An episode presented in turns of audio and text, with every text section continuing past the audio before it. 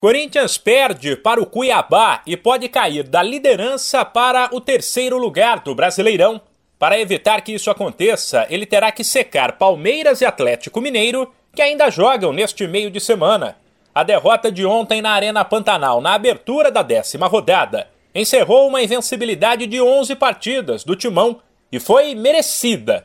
Não que o Cuiabá tenha jogado muita bola, mas o Corinthians foi mal é verdade que a equipe estava bastante desfalcada e entrou em campo com uma escalação alternativa, mas principalmente no primeiro tempo, atacou pouco, cometeu erros e deu brechas para o adversário, como uma saída errada de Adson, que deu a chance de Wendel, aquele mesmo, ex-Corinthians, chutar de longe e marcar um belo gol.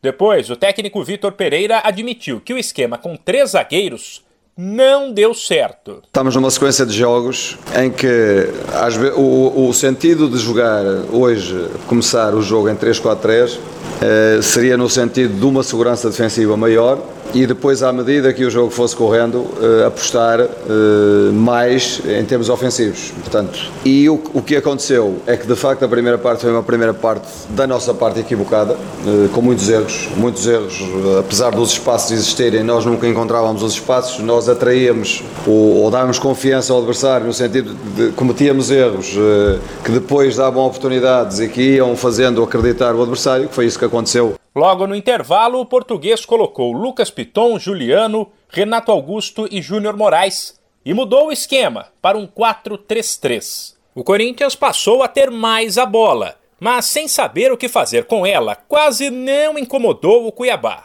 Vitor Pereira citou várias vezes o desgaste dos atletas como algo que prejudicou o time, mas assumiu a responsabilidade. Passamos para 4-3-3, fizemos as substituições, estávamos a perder, Melhoramos, melhoramos, eh, mas também senti que quem entrou também não estava, não tinha a frescura que, que, de facto necessitávamos para, para desbloquear um jogo destes. Portanto, eh, assumo a responsabilidade porque a estrutura e os jogadores foi eu que os, que os, que os escolhi.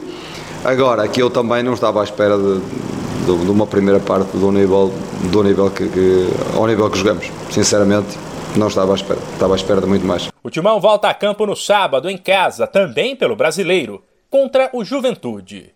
De São Paulo, Humberto Ferretti.